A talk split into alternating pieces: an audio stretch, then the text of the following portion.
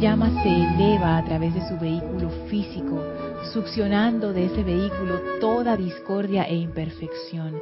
Esa llama se expande a través de su vehículo etérico, succionando toda imperfección y discordia. Esa llama sigue elevando su vibración aún más y elevando la vibración de los vehículos externos. Se expande ahora en el vehículo emocional y succiona toda la imperfección y la discordia. Se expande en el vehículo mental, succiona toda imperfección y discordia y toda esa energía anteriormente pesada y oscura, discordante, imperfecta, se transmuta en luz.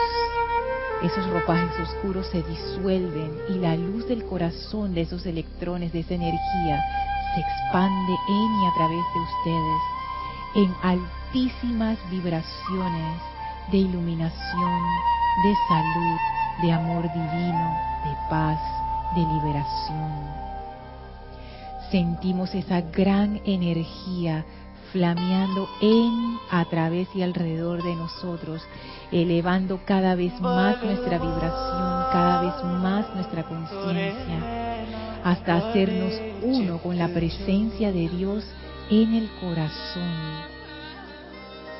Visualícense como seres de luz, la plena manifestación de Dios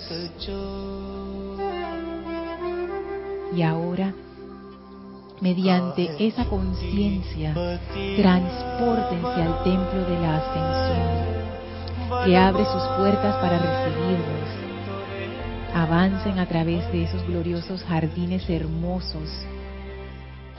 Visualicen esas fuentes, esas bellos árboles, bellas flores.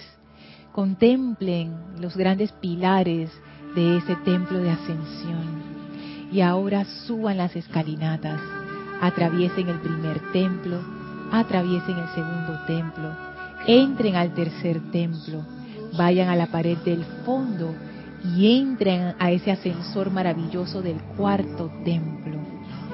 Y allí nuestra vibración es elevada una vez más. Y las puertas se vuelven a abrir y estamos frente al quinto templo abrimos esos maravillosos portones y entramos a ese templo circular con el gran brasero en medio donde flamea la llama. El amado Maestro Ascendido Hilarión sale a recibirnos con una sonrisa y nos inunda con esa aura maravillosa, verde, brillante, que es la esencia de su conciencia, de su radiación, de su amor divino permitimos que esa radiación del amado Maestro Ascendido Hilarión permee todo nuestro ser y abrimos nuestra conciencia para recibir esa gran bendición de su amor iluminado y verdad. Y vamos a permanecer en este estado de conciencia jubilosos y llenos de esa luz iluminadora mientras dura la clase. Enviamos nuestra gratitud y amor al Maestro Ascendido Hilarión por esta gran oportunidad. Tomamos ahora una inspiración profunda. Exhalamos y abrimos nuestros ojos. Bienvenidos sean todos a este su espacio, Maestros de la Energía y Vibración. Bienvenida Guiomar, bienvenida Elma. Gracias Gaby e Isa por servicio amoroso en cabina, chat y cámara. Gracias a todos ustedes conectados a través de internet por Serapis Bay Radio o Serapis Bay Televisión. La magna presencia yo soy en mí reconoce, saluda y bendice la presencia yo soy en todos y cada uno de ustedes. Gracias por estar aquí, gracias por su presencia, gracias por ser parte de esta clase y por ser parte de este empeño. Les recuerdo que estas clases son interactivas, se pueden comunicar con nosotros a través del chat Serapis Bay Radio por Skype. Si estás escuchando esta clase en diferido, o sea que hoy no es 10 de agosto de 2018, me puedes igual hacer llegar tus comentarios o preguntas a mi correo electrónico lorna.serapisbay.com. Antes de sumergirnos en la clase, que va a estar bien interesante hoy, quiero recordarles que la próxima semana el grupo Serapis Bay de Panamá va a estar participando en la Feria del Libro de la ciudad de Panamá. Así es que si en esa semana ustedes van a estar dándose su vuelta por la ciudad de Panamá, aquellos amigos y amigas internacionales, los invitamos a pasarse por la Feria del Libro. Ahí vamos a estar en, un stand para eh, felices de recibirlos a todos aquellos que vivan en la ciudad de Panamá o en, el país que vayan a venir a la Feria del Libro bueno, los invitamos a que pasen a saludarnos. Hay mucha gente que pasa a saludarnos al stand, gente que nos escucha pero que no nos conoce, gente de hace muchísimo tiempo que estuvo en algún momento en el grupo y nos ve por ahí y se alegra y pasa a saludar y es, es tan lindo. Así es que si quieren conocernos porque no nos conocen, vamos a estar en la Feria del Libro. Si ya nos conocen y quieren saludarnos, por favor, más que invitados a hacerlo, muchísimas gracias.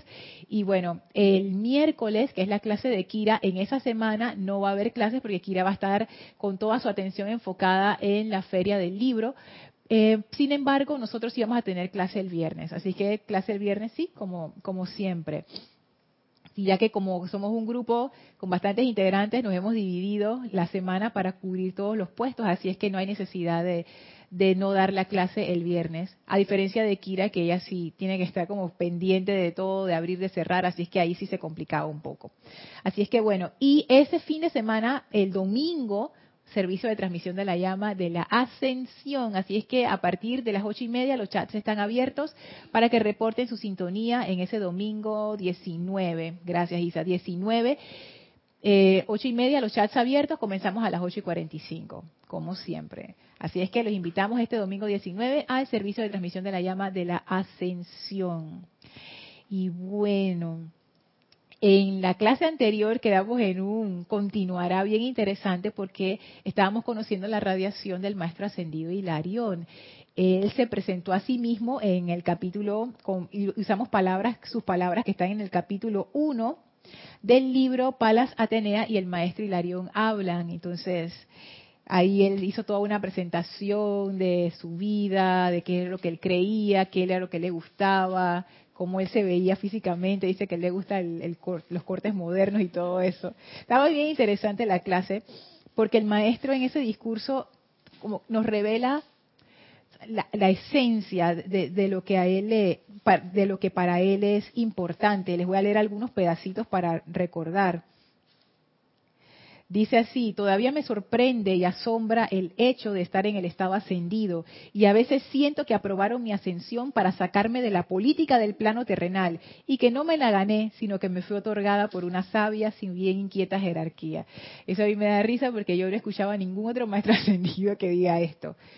Como que dice, oye, yo no tenía los méritos, pero igual me la gané. Pero claro que uno siempre tiene los méritos para ganarse su ascensión. El maestro ahí lo que está diciendo es que él estaba bien metido en los asuntos de, la tierra. Y, es una sensación que, he experimentado con él, como que él tiene un interés especial en esa parte. No solamente la parte espiritual, que es la base de todo, porque si tú subes la parte espiritual, tú asciendes todo, sino que él también le interesa, bueno, cómo llegarle a esta gente a través de lo económico, lo político, lo que está ocurriendo, lo social. O sea, él está como más involucrado en lo que es el mundo y cómo se mueve el mundo. Otra cosa que él decía es que él se ha dedicado a enseñarle a los agnósticos que nunca le ha interesado el tipo teológico de individuos que hace afirmaciones de Dios de los labios para afuera, esa fue otra cosa. O sea que bajo el amado Hilarión, él le gusta la parte de la experiencia y vamos a verlo nuevamente en el discurso que tenemos para hoy. eso es como lo que él hace su énfasis. Y es muy interesante porque él siendo Johan del quinto rayo, que representa la verdad, si tú quieres representar la verdad, tú tienes que ser esa verdad. No, no puedes haber leído de ella y hablar de ella porque en realidad entonces no la conoces. Para ser tú esa encarnación de la verdad, tú tienes que haber experimentado esa verdad. Sí, Elma.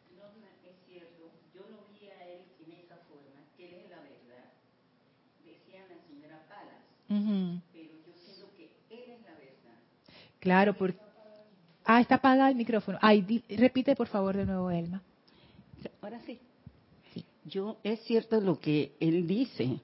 Yo sentía que las, decían que la señora Palas era la verdad, pero para mí no. Él es la verdad. sí, él es la verdad, porque las cosas que se ven tangibles, él te la presenta, que esa es una verdad no te la presenta en otra forma.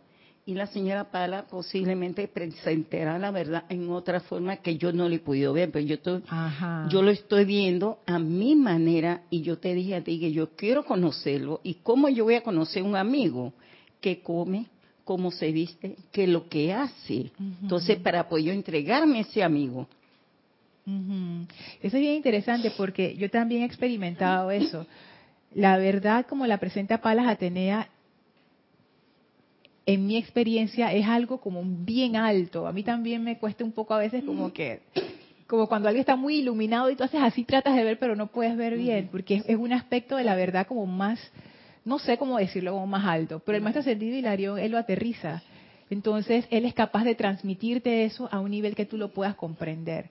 Siento yo. Así es que eso es algo que está a favor de nosotros, porque nos conviene a nosotros en nuestra conciencia actual tener a un Shohan que represente la verdad, que tenga esa disposición de acercamiento a nuestra conciencia. Y esa verdad es una verdad armoniosa. Aunque no te guste la figura que estás viendo, pero te sientes confortador y paz de aceptarlo. Eso es importante porque a veces no, no se acepta, te irritas, y esta, él lo presenta en esa parte, armoniosa y confortadora para el bien de uno. Eso es cierto. A veces que enfrentarse a la verdad no es algo placentero para la conciencia externa, pero si es en verdad la verdad, el efecto de eso es un efecto purificador, sanador y que después deriva en armonía. Eso es interesante. Otra cosa que el maestro decía es que él usualmente se viste de saco y corbata de corte moderno y siempre se mantiene al día en cuestiones de peinado, etcétera. Que esa parte le gustó a Gaby, que ella también se mantiene al día en cuestiones de peinado, etcétera. Que eso refuerza esa esa idea que siento yo que él nos quiere eh, pasar de que él se mantiene actualizado a lo que está ocurriendo en nuestro mundo él dice que en los planos internos trabaja con encarnados y desencarnados que tienen que aprender fe. Y a mí me gustó mucho eso. Y ahora veo otro detalle. Él no dice trabajo con encarnados y desencarnados que quieren aprender fe. Él dice trabajo con encarnados y desencarnados que tienen que aprender fe. Yo ni me voy a meter ahí como el maestro hace eso. Dice, durante mi vida como Saulo, que como todos saben fue una existencia amarga, infeliz e insensata, encontré que todos los códigos y credos existentes no aportaban nada a mi código de conducta personal, por lo que preferí ser un pecador profeso en vez de un pseudo santo. Y eso, eso es interesante porque él de una vez como que presenta su, postura. Eh, para, andar para andar con cosas que realmente no aportan a, a mi vida, o sea, ¿esto qué significa? Lo que, lo que hablábamos. Ah, sí, eso está muy bonito, esa creencia está muy bonita, pero tú hablas muy lindo, está bien, pero pero entonces ¿qué? O yo quiero verte, yo quiero ver cómo eso cambia tu vida. Yo quiero ver es, ese estándar de, de, pulcritud o de pureza que tú estás hablando. Yo quiero ver cómo se manifiesta. Y si no se manifiesta, el maestro ascendido Hilarión dice, no me interesa. Y él se dio cuenta que muchas, muchos de esos códigos y credos no aportaban a, lo que él era como persona en aquel momento, decir, que simplemente dijo, tú sabes qué, yo me voy por otro camino. Sí, Isa. Ahí veo cómo empieza ese... Perdón, ahí veo cómo empieza ese centro o su camino, su sendero de lo que la verdad es. Porque venimos del cuarto templo, entonces él dice, ¿sabes qué? Yo voy a ser puro. 100% yo pienso esto, yo siento esto, yo voy a hacer esto. No me voy a, a decir, ah, mírame que yo soy perfecta, que yo no me enojo, que yo soy lo máximo y yo nunca he metido la pata y todavía eh, yo meterla en este momento, ni se te ocurra. Yo no voy a pensar mal del motociclista que yo tengo una situación con ellos. Ah. Igual que con los taxistas espectaculares, gracias Padre, por darme la oportunidad de manifestarlo y a veces se me sale, créanme. Entonces, si yo les digo que no, yo nunca le he dicho a un motociclista, ni siquiera en la actualidad, le sería una mentira. Entonces, él empieza, yo creo en esto y me parece que además de ser puro, es honesto consigo mismo y con el resto de la humanidad. Eso me recuerda mucho tanto a Jorge como a Kira. No hay tabús, nada. Yo me quité todos mis trapos de encima. Lo que tú ves es lo que es, tanto aquí como allá. Sí. Tú sabes que eso, eso es tan fuerte porque la verdad, y eso lo dicen otros maestros también, la verdad, la honestidad, la pureza están súper relacionados. De hecho, Palas Atenea dice que ella y el amado Serapis, ellos son amiguísimos en cuanto a la disciplina, o sea, los dos piensan igualitos. ya tú sabes por dónde va la, cuestión. Y eso de Jorge y de Kira es un ejemplo maravilloso que nosotros pudimos vivir al haberlos tenido a Jorge como director y ahora a Kira como directora. Porque Jorge era como era, los que lo conocieron saben. Tal como ustedes lo ven en los videos en nuestro canal de YouTube, así mismo era. Así mismo, no, él, nunca tuvo una doble postura. Y conste que muchos de nosotros, había muchos ojos viendo a Jorge fuera del grupo, dentro del grupo. Nosotros fuimos de, viajes con él, a impartir la enseñanza, lo veíamos aquí en confianza cuando no había cámaras apuntando a ningún lado. Tú lo veías cómo él reaccionaba y era él mismo. Y él siempre lo decía, yo soy así, yo soy así. Y ese era, era y es, y es lo que decía el amado Hilario, no es que Jorge era un santo, para nada pero él no, él no pretendía hacerlo tampoco. No, él era un estudiante de la luz como nosotros, que amaba la enseñanza y él hacía lo mejor que él podía con respecto a su conciencia y él nunca ocultó ese hecho y eso es genial porque se dan casos que de personas que piensan, y, esto yo no voy a hablar ni siquiera de los que tienen mala intención y lo hacen a propósito, estoy hablando de aquellas personas que piensan, porque yo en algún momento también lo pensé, que uno tiene que ser como un dechado de virtudes para poder impartir algún tipo de enseñanza espiritual, y que si tú tienes una de estas fallas, de, tú sabes, esto me saca de quicio o no, tú lo deberías ocultar para no desmotivar al resto, y eso es falso, eso es un error, me doy cuenta ahora, eso es un error. Y el, el otro ejemplo es el de Kira. Kira es bien diferente a Jorge, totalmente distinta.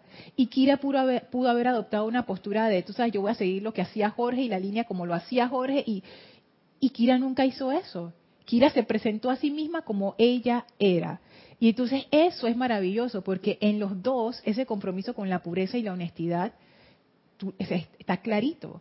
Kira no pretende ser alguien quien ella no es, y de nuevo, a Kira nosotros le hemos visto en las buenas, en las malas, en momentos difíciles, en momentos de gozo, y Kira es Kira. Entonces, esto del maestro ascendido Hilarión, gracias Isa por traerlo, veniendo del cuarto templo, para poder entrar a esto de la verdad, o por lo menos para nosotros aspirar a encontrar esa verdad, yo me tengo que quitar los trapos de encima, yo me tengo que quitar ese disfraz ese disfraz que muchas veces yo no sé que llevo puesto, que yo pienso que yo te dije que, ah, soy honesta, y cuando veo el disfraz ahí de, no sé, chubaca o lo que sea que tengo, que tengo encima todo lleno de pelo así, dije, no, esa soy yo, y mentira, no soy yo, Gaby. Ah, un pequeño acotamiento y viene Gaby. Que es cierto, cuando a mí me, me han dado la oportunidad de dar alguna clase, sea, que me da pena, yo es que chuleta, yo estoy la única que va a decir estas barrabasadas. que metí la pata y todavía la sigo metiendo. Pero tienes razón con eso. O sea, dije, ¿sabes qué? Esta soy yo. Sí, así mismo es. Por eso es que cada instructor tiene su estilo y ningún instructor trata de parecerse a otro. Aunque nosotros admiremos a otros instructores y otros estilos, eh, al final uno es uno, pues. Y siento yo que eso es como un, como uno de los requisitos de este grupo que aunque uno quiera ponerse su disfraz, el disfraz se cae o te lo quita. Entonces, no, no hay manera. Y qué bueno que sea así, porque eso nos capacita para llegar a la verdad, Gaby.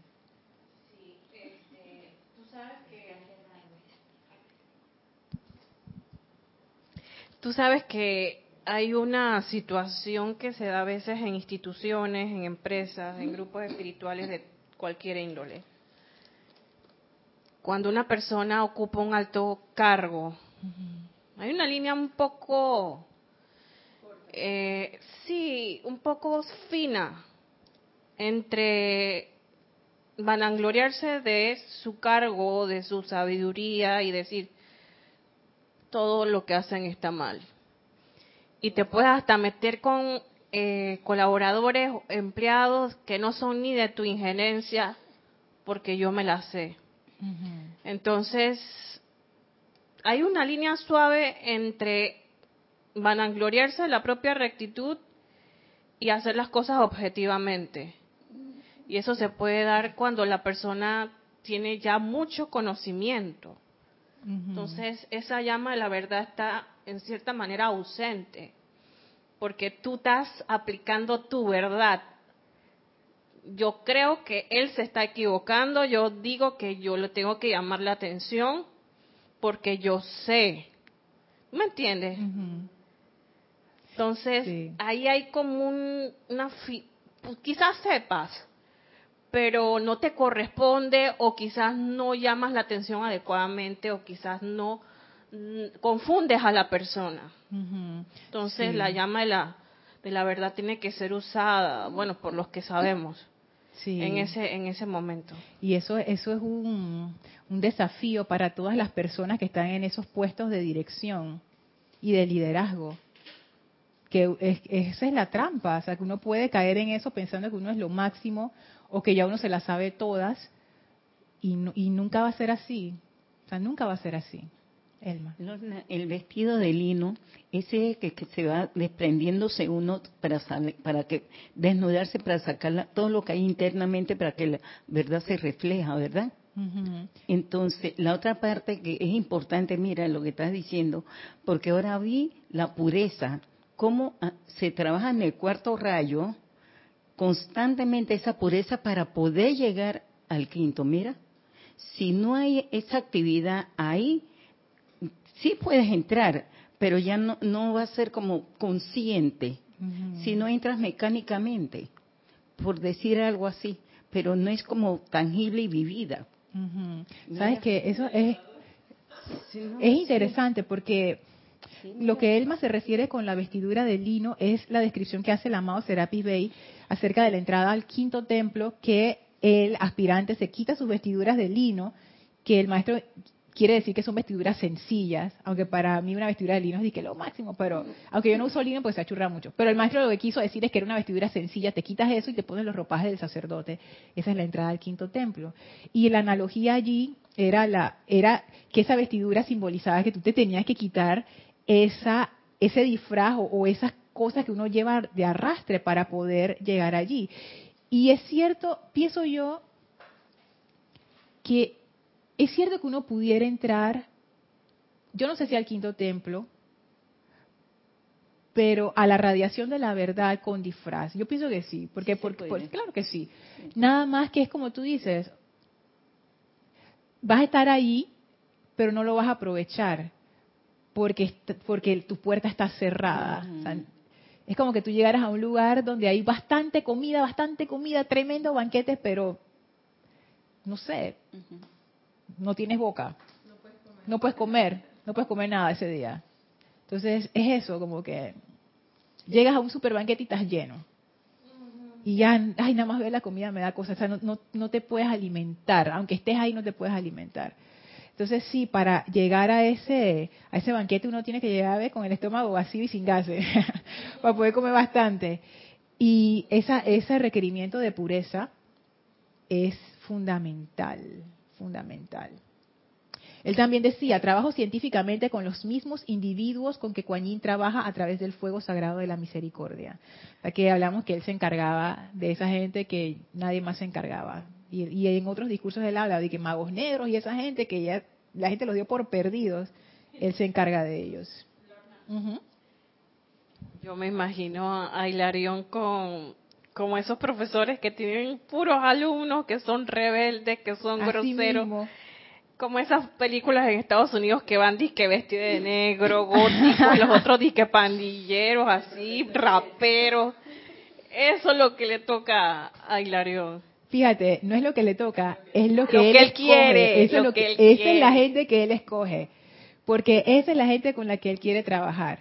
Y recuerden lo que les leí hace un momento, que él trabaja con personas que tienen que aprender fe. Y eso es hermoso porque la fe, la fe no es creer por creer. La fe no es algo intelectual, siento yo. Nuevamente, yo me puedo equivocar, mi percepción es limitada, pero hasta donde voy en este momento, he, empezado a ver que la fe, así como las virtudes de las cuales hablan los maestros, no, no es algo que tiene que ver con el intelecto, sino está más arriba en esa conciencia intuicional. Y la fe realmente no es, ah, yo creo lo que tú me dices. Y ya, y esa, esa es mi fe, mi creencia en que lo que dice la Biblia, eso es, o lo que dice el libro del maestro, eso es, o lo que dice el Corán, eso es, y ya y ya. Y eso no tiene nada que ver con fe. Y eso es lo que dice el amado Maestro Ascendido Hilarión. Ah, qué bueno que tú te puedes recitar todo el capítulo ese de la Biblia. Enséñame tu vida para. Yo quiero verte siendo amable, siendo honesto, siendo amoroso, siendo misericordioso, como son los cristianos, o deberían ser esa aspiración de ese, ese, ese ideal de los cristianos. ¿Dónde está? No está. Entonces, ¿de qué te sirve aprenderte todo eso? mandad y que los chats de que Dios te ama y no sé qué, y el salmo no sé qué, no sé qué, cuando tú vas a ver en el momento de que se necesita ese amor confortador, esa paz, que lo haga otro yo no. O tú eres el incitador a la violencia. Mandas de que Dios los ama y después por otro chat de que, y tú sabes que me dijo fulanita, esa tipa es una ridícula, no sé qué. ¿Eso qué es? Entonces el maestro ascendido Hilarión tiene poca tolerancia para eso.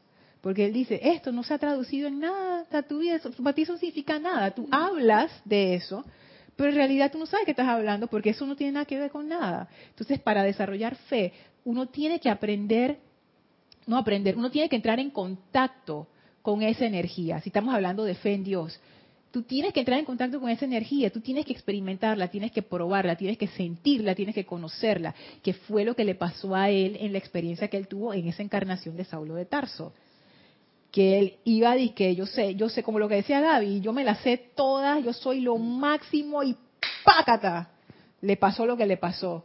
Pero en esa experiencia él tuvo la vivencia de Dios. Entonces ahí él dice, ahora sí. Eso es fe. Y ahí yo entiendo cómo él trabaja con esos individuos que tienen que aprender fe. No es a través de, de vamos a ponernos a leer este libro o vamos a hacer esto, no. Tú tienes que conocer esa energía. No hay otra manera. No es una fe intelectual ridícula, que eso no sirve de nada. Es la fe que viene de la experiencia, de la confianza, del corazón, de haberlo experimentado. Esa. Esa es la que te sostiene, esa es la que te agarra. Lo otro es nada. Ajá. Eso era lo que decía Elma al principio. El hecho de conocer a una persona en, en el camino, tú vas viendo qué come, cómo se viste, su verdadero ser. Entonces eso crea una confianza. Y no me acuerdo, yo creo que era el maestro ascendido Serapis Bey que nos hablaba de cultivar a través de la, de la experiencia, esas vivencias donde tú ibas dando como un salto y cada vez tenías, digamos, más amor, más confianza, más fe en la presencia yo soy, porque tú lo has vivido y más de una vez lo has experimentado. Entonces ya no me vas a echar cuento. Así es, lo decía el amado Saint Germain y el amado Jesús. Y, el amado Jesús decía que así es que él había comenzado a hacer esa relación con el Padre. Así, o sea, dando sus pequeños pasos allí y desarrollando esa confianza que después se convirtió en amor, que después se volvió fe, que movía montañas. Pero si no hay eso, no hay, no hay, no hay de dónde agarrarse. Y les leo ahora lo que les quería compartir en la clase anterior, la experiencia que tuvo el amado Hilarión. Dice así, en el tiempo de Jesús yo estaba encarnado como Saulo de Tarso, siendo más tarde conocido como Pablo. Fui educado en todos y cada uno de los aspectos de la erudición bíblica. Era capaz de recitar las escrituras de memoria. Me conocía todas y cada una de las profecías de Isaías, Jeremías y los otros. Era miembro de esa orgullosa y arrogante secta que sabía que el Mesías habría de venir a los pocos escogidos y estar entre los sacerdotes. Y sin embargo, la cosa no ocurrió así. Recuerdo bien cómo discutíamos a menudo sobre la venida del Mesías, ya que Jerusalén lo esperaba ansiosamente. Y pensaba yo, ya habíamos esperado demasiado. Nosotros, los estudiosos, dedicábamos largas jornadas a pensar en las escrituras y las examinábamos una y otra vez. Recuerden también que en aquel tiempo eran muchos los que adolecían de complejo mesiánico, o sea, que se creían el Mesías, o sea, que había gente de todos, charlatanes y no charlatanes, porque hay gente que son charlatanes que dice, ah, yo soy Jesús, el nuevo Jesús, y ellos saben que, que es un cuento, pero hay gente que realmente piensan que son Jesús y eso, digo, sí. Nosotros los estudiosos dedicábamos largas jornadas a pensar en las escrituras y las examinábamos una y otra vez. Recuerden también que en aquel tiempo eran muchos los que adolecían de complejo mesiánico, fanáticos que arrastraban hordas de seguidores y cuyas obras no eran más que cenizas. Fue así que entre los intelectuales se propició una especie de concha protectora racional, no sea que fuéramos engañados por los fanáticos del momento. Recuerdo bien cómo un día me puse mi túnica de seda, me perfumé las manos y me puse mis joyas, porque ya nos dimos cuenta que él no era, no era, no era pobre, y era, y era fashion desde ese momento, fíjate tú. Y me fui a investigar los desvaríos de un hombre en el desierto que estaba proclamando la llegada del Mesías. Recuerdo que con algo de disgusto personal me acerqué al borde de la muchedumbre y contemplé la desgarbada figura de Juan el Bautista. Convencido en mi fuero interno de que nuestro rey de la casa de David, o sea, el Mesías, no tendría un precursor de tal calaña, mis sentimientos retrocedieron no fui capaz de ver a través del disfraz. He de confesar que nunca contemplé la presencia física de Jesús porque no tomé en serio a Juan y no lo valoré apropiadamente. a mí me encanta esa frase, no fui capaz de ver a través del disfraz. Perdió la oportunidad perdió la oportunidad. Pero ¿por qué la perdió? Por lo que él decía antes, convencido en mi fuero interno que nuestro rey de la casa de David no tendría un precursor de tal calaña, mis sentimientos retrocedieron. Él estaba convencido de que el Mesías no, no se iba a presentar así, el Mesías tenía que venir entre los sacerdotes, tenía que ser, tú sabes, lo máximo, tenía que ser alguien que se viera, tú sabes, espectacular, que tú lo ves claramente y tú dices, ah, ese es el Mesías. Y aquí yo veo esa primera lección que nos da esa vivencia de él. Lo que yo creo, mis creencias determinan lo que veo. Mi verdad, exacto. Porque y tú lo has dicho bien, mis, creencias son mi verdad. Si hay, una característica que tienen las creencias y es que nosotros pensamos que nuestras creencias son verdad. No las, no, no las cuestionamos para nada. Las aceptamos tal cual. Eso es así. Y es falso. Y es falso porque nuestras creencias tienen su base en nuestra cultura, nuestra crianza, nuestro cuerpo físico, las situaciones que hemos vivido, nuestra historia, tantas cosas. Entonces, como eso está ahí cimentado, nosotros vemos el mundo a través de nuestras creencias. Nosotros no estamos viendo el mundo como es, sino como nosotros creemos que es. Y en el caso del amado Hilarión, eso fue lo que a él le ocurrió. Él estaba convencido de que el Mesías jamás podía tener un precursor como Juan el Bautista, que según el maestro se veía desgarbado y que se acercó con un, ¿cómo, decía? Con algo de disgusto personal. O sea, yo me lo imagino, un tipo todo desgreñado, sucio, gritando, y que viene el Mesías. Y el, y el maestro se tiene la y que otro loco más. ¡Ah! Y no vio a través del disfraz. Pero eso es una prueba dura, porque ponte que así como Juan el Bautista habían cientos de gente diciendo, viene el Mesías. ¿Cómo tú sabías que ese sí y los otros no? Se necesita, Lorna, una, percepción espiritual muy aguda para, para sentirlo. a través de, por ejemplo, en la India hay muchos gurús y que parecen santos y yo cuando estaba yo decía, wow, que, que pinta de santos. Ajá. Parecían santos. Este, obviamente, pues no sabía cuál era santo y cuál no era, pero esa es una percepción muy aguda para tú. Yo creo que en, hablando con ellos y en la mirada, que es lo que te puede transmitir que cuál es el alma. A lo mejor en este caso Hilario lo vio de lejos, un tipo de... Yo me lo imagino alto, desgarbado, despeñado, todo así, feo, qué sé yo, para él. Y ni siquiera se le acercó. No pudo ver sus ojos. No pudo sentir su energía ni su radiación, ni preguntarle, ¿y por qué tú dices eso? ¿Y a quién tú conoces? Y fíjense, eso, eso, eso es bien interesante, porque nos, eso nos dice una vez más lo que ya todos sabemos, no juzgar según las apariencias. Pero eso es algo que hacemos constantemente. No, no utilizamos nuestra facultad de discernimiento. Sabes que eso de que el Mesías viene y viene y por ahí llega, eso ya tiene su buen tiempo ya. Y el Mesías somos todos nosotros mismos porque la pelota, como es el mamado San Germain, está de tu lado. Está de tu lado. Eh, tú decides si vas con las enseñanzas, aplicándolas, etcétera, o si vas a absorber todo lo que el mundo dice que es cambiante, que es confuso, que una vez que hoy es amarillo y mañana es rosado o sea, nosotros mismos somos el Mesías. Eh, la presencia está allí alentándote para que tú cumplas ese plan que tú nada más puedes cumplir, más nadie. Pero tú eres único. Claro, pero lo que estás diciendo es revolucionario. En aquellos tiempos ellos estaban esperando a alguien, un personaje histórico. Claro. Ellos estaban esperando a alguien. Ellos ellos no veían ese Mesías adentro porque nosotros lo vemos así porque estamos en la enseñanza de los maestros. Pero si tú dijeras eso en una sinagoga, te caen encima, ah. porque el Mesías para los judíos todavía no ha llegado. Y si tú dices eso en una iglesia católica, de que en realidad tú eres ese Mesías y que Dios está dentro de ti y tú eres uno con el Cristo y el Cristo está dentro de todos, también te caen encima, porque todo el mundo sabe que nada más Jesús es el único Cristo.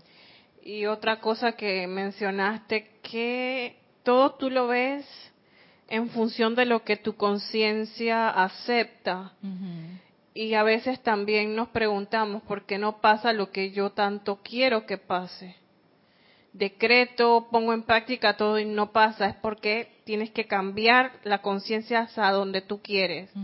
Ejemplo, quiero un, una cosa sencilla, un, em, un empleo en tal lugar. Quiero pero que va, eso está muy difícil. Entonces, tienes que cambiar esa conciencia para que el decreto funcione. Claro que sí. Sí, porque si no, no es que la vida no te lo quiere dar y que hay alguien y que, ah, no tienes el suficiente mérito, así que no te lo voy a descargar. No. La única razón por la que eso no viene es porque hay algo en tu, en tu conciencia que no está permitiendo que llegue. O sea, eso es algo que, yo he empezado como a, entender de esta enseñanza de los maestros, que ellos siempre dicen, ustedes pueden tener todo lo que ustedes quieran, iluminación, salud, amor, juventud, no sé qué. Entonces yo me preguntaba, pero ¿por qué ellos dicen eso y al mismo tiempo dicen que mi decreto no funciona? Y entonces yo me di cuenta, es que en el momento en que tú haces el llamado, la vida contesta de una vez de una vez, porque tú estás haciendo un comando, por, por eso es que los, los maestros ascendidos hablan de decretos, decreto es algo que se cumple, si tú haces un llamado, la vida tiene que responder y responde. Ahora, no puede venir a través de ti si tú tienes una creencia rara que dice, no, yo no me merezco eso, eso es imposible. O sea que está siempre de nuestro lado esa parte, no está del lado de la vida. La vida siempre responde y opulentemente. Seguimos acá con el amado Hilarión. Sigue diciendo, la misericordia fue buena conmigo todo esto que estoy leyendo está en el libro de Palas Atenea y el maestro Hilarión hablan. También está en el diario del Puente de la Libertad de Hilarión. Esto está en el capítulo 2. La misericordia fue buena conmigo, en vista de que continué mi sendero farisaico de destruir lo que consideraba fanatismo, llegando hasta destruir la vida por cuestión de deber, la misericordia fue buena al obstaculizar mi camino. La misericordia fue buena al abrir mi conciencia y mi vista al Cristo vivo e inspirador en aquel camino a Damasco. Y él se está haciendo una referencia a una vivencia que tuvo como Saulo de Tarso, en donde él era parte o simpatizante de los fariseos. Y los fariseos eran un grupo radicalizado, que ellos pensaban que el pueblo de Israel se estaba desviando que, eh, que alguien tenía como que arriar esa gente para que regresaran a las leyes tal como las habían dado los primeros profetas, para que pudiera venir el Mesías. Y si el pueblo no lo estaba haciendo, entonces alguien tenía que poner a esa gente en cintura, incluso eh, recurriendo a la violencia y los fariseos y que nosotros mismos. Entonces él pertenecía a eso. Y Pablo, eh, Saulo de Tarso, él perseguía a los cristianos no porque él era uno de estos villanos caricaturescos que uno ve por ahí, y que, ajá, yo quiero todo el poder. No, él lo hacía porque él tenía su convicción de que eso era necesario para que el Mesías viniera. Porque esa secta cristiana lo que estaba era rompiendo el orden. Eso estaba mal, eso es lo que decía Gaby. Él, su creencia, él lo estaba viendo de esa manera. Oye, estamos cometiendo un error como pueblo. No, esto no puede seguir. Si seguimos así, los romanos van a acabar con nosotros de una vez por todas. No, no, eso no puede ser. Y ese era su mecanismo como de, tú sabes, no, vamos a hacer ese cambio. Aunque sus acciones fueron terribles, su motivación desde un punto de vista, porque hay muchos puntos de vista en una situación, su motivación era, hey, necesitamos hacer esto para que venga el Mesías. Elmo.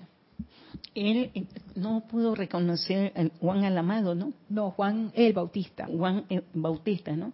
Pero mira, Cristian Muti y, la película este que vimos el domingo, Gandhi. Gandhi, qué oportunidad tan bonita tuvieron las personas de lograr ver ese Cristo manifiesto aquí, tangible.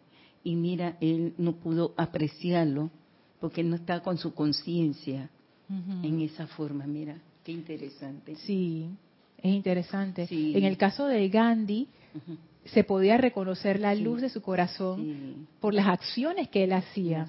Pero si tú lo veías a él caminando por la calle, tú decías, ese señor lo que necesita es dinero, parece un indigente con su con su taparrabos ahí, eso no se llama así, pero no, yo no sé cómo se llama. Y todo así flaquito y pero tú tenías que hablar con él, me imagino, cinco minutos de hablar con él, ya tú te dabas cuenta de la estatura espiritual de ese ser humano. Y muchos ingleses quedaban sorprendidos, porque lo veían como que, ah, ese arrastrado hindú, no sé qué. Y cuando él se reunía con ellos, igual que, ajá, igual que, y cuando se reunía con ellos a hablar de tú a tú y de la independencia de la India, porque lo estaba haciendo, ya tenía un nuevo respeto, porque se daban cuenta. El disfraz que tiene no es impresionante, pero cuando tú ves a través de ese disfraz, tú quedas, wow, wow.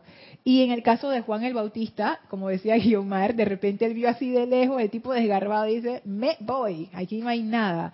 Y nunca le dio por preguntar o por acercarse, porque lo que decía Gaby, él estaba convencido, convencido de que eso no podía ser así. Y el ejemplo que tú trajiste, Gaby, también, que, está relacionado acerca de por qué los decretos no funcionan, de qué nosotros estamos convencidos que nos está impidiendo conocer la verdad. ¿De qué? ¿De qué estamos convencidos?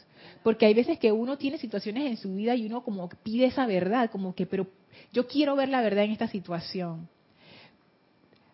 Pero al mismo tiempo no queremos ver a través del disfraz. Entonces, ya sabemos, para poder acceder a esa verdad, a esa radiación del amado Hilario, y fíjense que eso tiene que ver con el quinto templo, que el amado Serapis en su descripción decía, los que entran al quinto templo quedan bajo la radiación del maestro ascendido Hilarión. Para poder recibir esa radiación, yo necesito hacer un examen de por dónde andan esas creencias, de que yo estoy convencido que me está evitando conocer la verdad. Y si uno le hace ese llamado al maestro ascendido Hilarión, muéstrame lo que está evitando que yo conozca esa verdad. Se van a sorprender de lo rápido que les va a contestar. Sigue diciendo, él me está chequeando el reloj para decir vamos a terminar, así vamos a terminar. no, no, no va a quedar así un continuará dramático.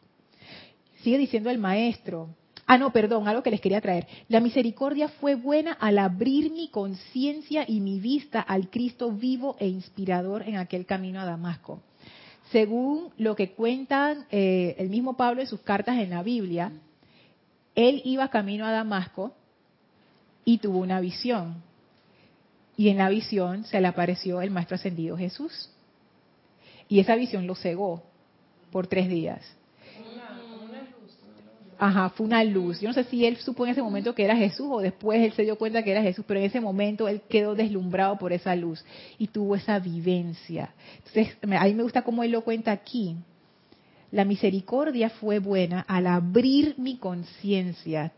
Imagínense cuando uno abre, por ejemplo, yo lo que me imaginé, yo no sé por qué, es cuando uno abre una sandía yo no sé si ustedes alguna vez han pelado una sandía, no pelado, pero preparado una sandía para comer, que las sandías son grandes, entonces tú le das un cuchillazo, ¡plap! Y ahí, ¡ah! Abres, ¿no? Y se desgaja la sandía. Yo no sé, esa fue la imagen que a mí me vino. Porque esta conciencia no era fácil de abrir. Esta conciencia era una conciencia bien cerrada. Él dice, abrió mi conciencia. La misericordia fue buena al abrir mi conciencia y mi vista y eso es interesante porque una de las cualidades o características que se le asigna al quinto rayo es la visión. Que no solamente es la visión física, sino es esa visión espiritual que te permite conocer algo y te permite hacerlo tuyo, que te permite comprender. Así como cuando uno dice que, pues ya lo vi. O sea, no es que no estás hablando de algo físico, es una figura del idioma para decir ya lo comprendí esa visión espiritual que te permite comprender es parte de los dones del quinto rayo. Y entonces en el caso de él, esa visión que le ocurrió abrió su conciencia y su vista al Cristo vivo e inspirador. Después fue alguien de la comunidad cristiana que les, sanó la, la visión y entonces ahí el tipo cambió, porque se dio cuenta de, le entró esa radiación del Maestro Ascendido Jesús y hubo un cambio. Él se dio cuenta que eso que él estaba buscando, la vivencia de Dios, que no encontraba en las palabras, no encontraba en los códigos, no encontraba en la gente, no encontraba en sus conciudadanos, no encontraba en ningún lado. De repente él vio la encarnación de esa presencia divina, que como dice Gaby, somos todos nosotros en realidad. Pero en ese momento era el Maestro Ascendido Jesús, que estaba recién ascendido, o sea, que con esa radiación y le mostró a Pablo. Me acuerdo también el maestro ascendido Kuzumi cuando él narra en el diario de Kuzumi eh, que también el maestro ascendido Jesús se le apareció y él vio esa gloria y él supo en ese momento que eso es lo que él era. Como que es, y es lo que dice el amado Serapis Bey también, que la experiencia del cuarto templo, que cuando tú ves a tu presencia divina, aunque sea por un instante, dice, muy poco probable que tú regreses al mundo de los sentidos. De ahí para adelante tú vas a hacer lo que tengas que hacer para llegar a ser esa presencia. Entonces estamos viendo eh, a Saulo de Tarso pasar por una experiencia de cuarto templo, que es esa visión de la presencia de Dios, que en el caso de él fue el Maestro Ascendido Jesús, pero pudo haber sido su propia presencia. Podemos decir que es una revelación de la verdad. Sí, sí. Porque ver es darse cuenta. Ajá. Entonces ahí la verdad salió y la pudo la pudo sentir y palpar. Exactamente la pudo ver y ese ver implica más más que el sentido de la vista sino que la vio. El sentido de la vista tiene tiene algo muy interesante a diferencia de los otros sentidos por lo menos en nuestro caso que los humanos somos personas muy visuales ponte que tú estás solo en tu casa y te abre la puerta y tú sientes los pasos y tú oyes y tú dices ah seguro que llegó fulano pero de todas maneras tú te volteas para ver si en verdad es fulano. Porque aunque tú escuchas el sonido, de todas maneras la vista es la que te da como esa confirmación. Pero tú lo sientes sin tener que verlo, esa energía de él. Ajá, en el caso de la persona que llega a través del oído, tú te puedes dar cuenta quién es, pero de todas maneras uno generalmente voltea a ver, porque la visión te da esa confirmación de que eso es.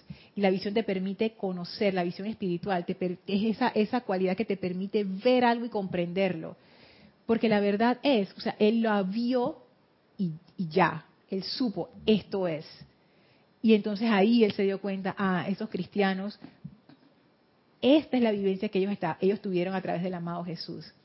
Y eso cambió, porque él realmente era un, era un tipo consagrado a lo que él creía. Y eso era lo que él estaba buscando y se le presentó. Mira que, mira que eh, eso es como una un ejemplo vivo de que a él lo tuvieron que resetear para poder que él, él cambiara su conciencia, porque imagínate quedarte tú ciego por tres días, no ves nada, sientes angustia, que esto se va a prolongar, qué me va a pasar, cómo voy a vivir de ahora en adelante. Entonces lo tuvieron que dar, un, como dicen en, Los Ángeles, un shock de, un, tratamiento de shock. Un electroshock. Exacto. Para que él pudiera, hey, ¿qué pasa conmigo? Tengo que cambiar esto, porque es igual lo que pasa a nosotros.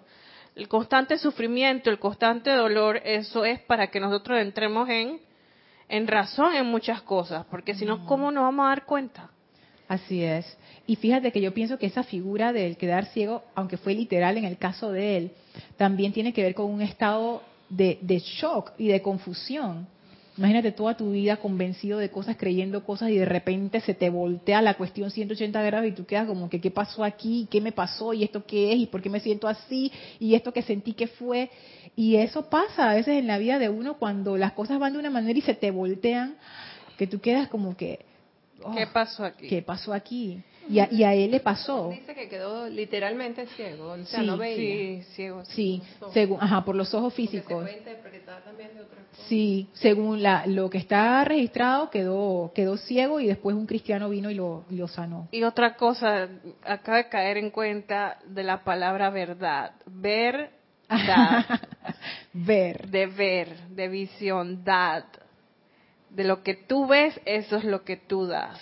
Ay, mira Gaby, qué súper. Sí, sí, porque...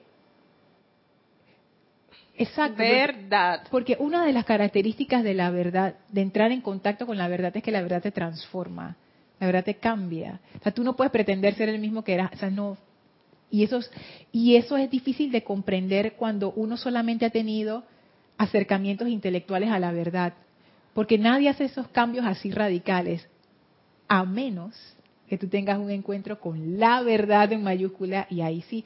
¿Cuántas historias de gente que lleva una vida, según ellos mismos, perdida y un día les pasó algo y cambiaron su vida? Hay muchísimos ejemplos de eso, te lo pueden ver en YouTube, en Internet, cualquier cantidad de testimonios que les dicen Gente que estaba como en el fondo del fondo del pozo y de repente tuvieron una experiencia, una visión que les hizo entrar en contacto con esa verdad y esa verdad los levantó y los transformó.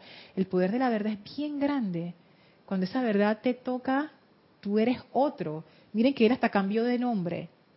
Él borró esa existencia, borró la identidad anterior. así borra eso. Vamos de nuevo. Y sigue diciendo, ¿acaso piensan aquellos de ustedes a quienes se les pide que cambien su naturaleza, que yo no sé cómo es la cosa?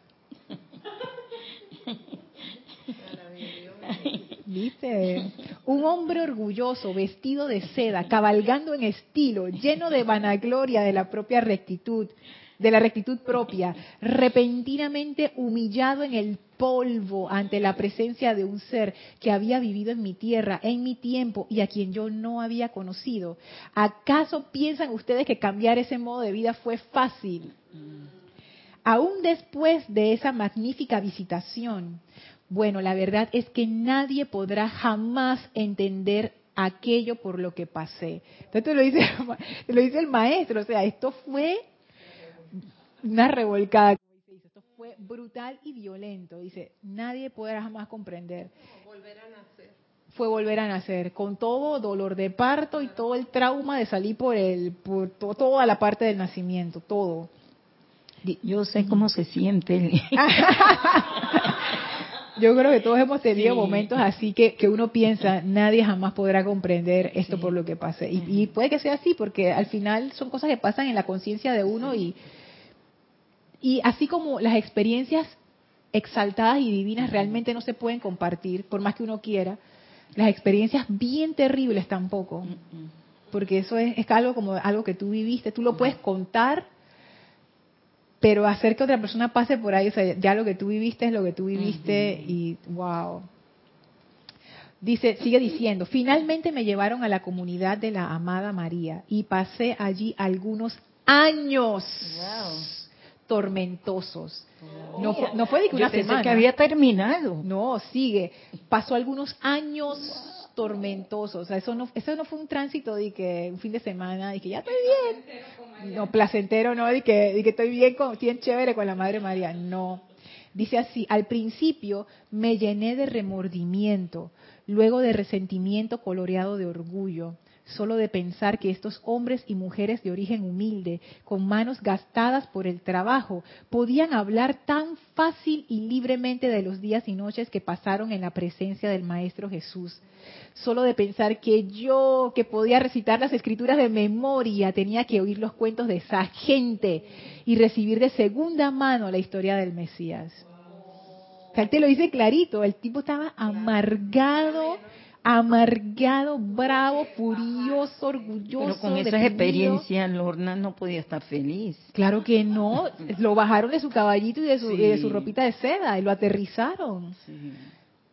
Que era, era, era la tula que lo decías, que la verdad choca a veces y, y aunque es, ese, ese choque inicial al final te trae armonía, pero mientras tú estás siendo estremecido, eso no mm. te da paz en ese momento. En ese momento no. Y sigue diciendo, fue María, la Santa Madre, quien salvó mi cordura en aquel tiempo. Por esa gracia de la cual su Hijo había hablado tantas veces. Y lo que viene es lo más maravilloso. Esta es una de mis frases favoritas de toda, de toda la enseñanza. Fue María quien me enseñó el sendero del amor divino. Chévere, qué lindo. Fue María quien me enseñó lo que más tarde escribí, que podrán ustedes encontrar en mis epístolas en el texto bíblico. Escribí que lo más grande de todo es el amor, porque yo sabía que así era, habiendo sido de entre aquella asamblea el que menos había recibido del mismo. Qué bueno, mira qué lindo. Es súper. Y a mí me encanta cuando él dice esto. Escribí que lo más grande de todo es el amor, porque yo sabía que así era. Porque él pudo haber dicho, escribí que lo más grande de todo es el amor. El porque alguien me lo dijo, porque es lo más maravilloso, porque lo experimenté. No, él dijo, él lo vivió. Yo lo viví, yo lo sabía. Después de haber pasado por ese infierno, lo que a mí me sacó fue el amor y por eso yo pude escribir acerca del amor, porque yo sabía que era lo más grande. Y esa fue, ahí fue su, su cambio.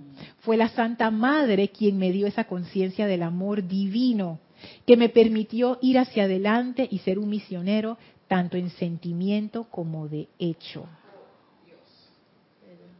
Fue el amor. Fue el amor. Y, y ese lo que hablábamos hace clases anteriores, varias clases anteriores, el amor siendo la clave del quinto templo. Y esta experiencia del amado Maestro Ascendido Hilarión abre la puerta para que podamos comprender un poco más ese sendero del amor divino, esa, como él dice, esa conciencia del amor divino que me permitió ir hacia adelante y ser un misionero. Qué importante, Lorna, eso es lo que yo te decía. Tuvo que vivir para saber lo que era después el amor. Qué interesante, mire eso. Y el amor fue lo que lo, salvó. Pienso yo que esto es como una, lo podemos utilizar como una metáfora para abordar el quinto templo. Porque nosotros lo podemos abordar como lo intentó abordar en esa encarnación el maestro ascendido, eh, el, el Saulo de Tarso, con los libros, eh, con tus convicciones, con tu forma de ver las cosas, con tus prejuicios. Y no me refiero solamente a cosas malas, me refiero también, por ejemplo, el quinto templo que se habla que es la primera vez que tenemos nuestro encuentro con el fuego sagrado. Nosotros podemos abordar el quinto templo con nuestros conceptos de si nosotros somos o no sacerdotes del fuego sagrado, conceptos y creencias y convicciones acerca del fuego sagrado, que si esto debería ser así, que debería ser así, mi, como decía eso, mi vanagloria de, mi rectitud propia, a lo que yo pienso que yo soy, dónde yo estoy, comparado con el resto, etcétera. Esa es una forma de tratar de abordar el quinto templo. La otra manera, que es la que funciona, es el sendero del amor divino. Porque ahí es donde uno realmente empieza a entrar en contacto con la verdad. Y también cuando uno entra es renunciar a todo lo anterior, los conocimientos de antes, para empezar en cero. Porque tiene ese armario lleno de conocimiento y no te está trabajando. Entonces suelta todo y empieza de nuevo. Y es que nunca es tarde, siempre hay que empezar. Si yo no sé picar esto, yo voy a aprender a picar la cebolla como debe ser. Nunca es tarde. Nunca es tarde. Y eso, sabes que yo, yo pienso que eso requiere esa fuerza del amor. Que el amor, nuevamente, no lo estamos viendo como un sentimiento, lo estamos viendo como esa fuerza poderosísima, el amor. Es que desde, desde un punto de vista emocional, nadie va a soltar lo que ha venido cargando por tantos años. Pero cuando uno entra en contacto con ese amor, que es esa verdad, ahí todo cambia. Tú haces el cambio. ¿Qué fue lo que le pasó a él? No es que a él lo obligaron a dejar sus marrumancias anteriores ni sus convicciones. Cuando él comprendió ese amor, él mismo lo dejó. Y, eso siento yo que es la clave del quinto templo. El amor es la clave. Se cayó del caballo se le cayeron los vestidos de seda y las joyas y las cuestiones. Y a veces uno no quiere ni caerse del caballo, ni dejar los vestidos, ni las joyas, ni la seda. Y yo entiendo, ¿por qué yo voy a dejar todo esto? ¿Para qué? Porque uno todavía no ha tenido ese encuentro con la verdad. Pero en el momento en que uno lo tiene, mira, uno ni mira para atrás. Pero mira lo importante, él expone su experiencia para después empezar a consagrarse. Y él tuvo que pasar por esa experiencia para poder llegar a la consagración. Y él nos está dando una clave. Y él estaba consagrado a sus convicciones anteriores. Y con este sendero de amor, él se consagró ahora, a su nueva convicción. a una fortaleza más amplia, más grande. Sí, esta, esta historia todavía tiene, tenemos, podemos sacarle más cosas a esta historia definitivamente. Sí, divina. Pero bueno, por ahora vamos a, dejarlo aquí. Sí. bueno, no sé si, si tendrás chance de leer la lista de los, de los que se reportaron para saludar.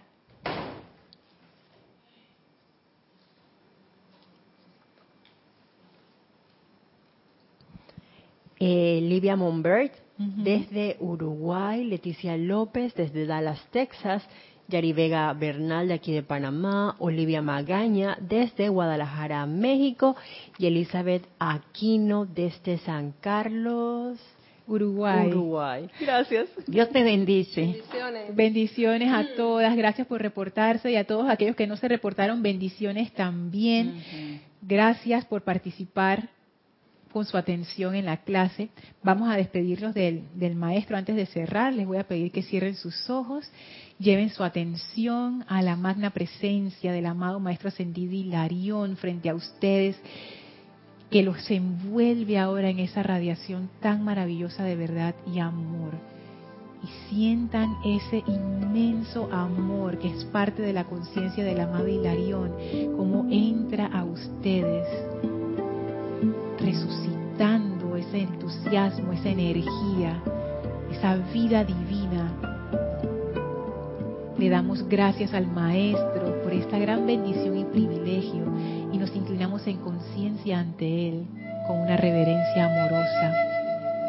Y ahora nos despedimos del Maestro y nos retiramos del quinto templo, nos retiramos del cuarto templo, nos retiramos del tercer templo, nos retiramos del segundo templo, nos retiramos del primer templo, descendemos las escalinatas, atravesamos el jardín y regresamos al sitio donde nos encontramos físicamente y aprovechamos para expandir esa maravillosa radiación de ascensión, verdad y amor a todo nuestro alrededor.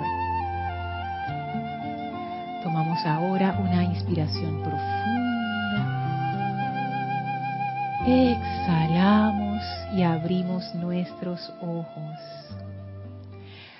Muchísimas gracias por habernos acompañado. Recuerden, el próximo domingo, domingo 19 de agosto, servicio de transmisión de la llama de la ascensión. Y esa misma semana vamos a estar en la Feria del Libro en la ciudad de Panamá. Si nos quieren pasar a visitar, son bienvenidos.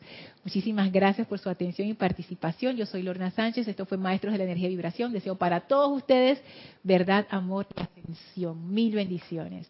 Bendiciones, gracias.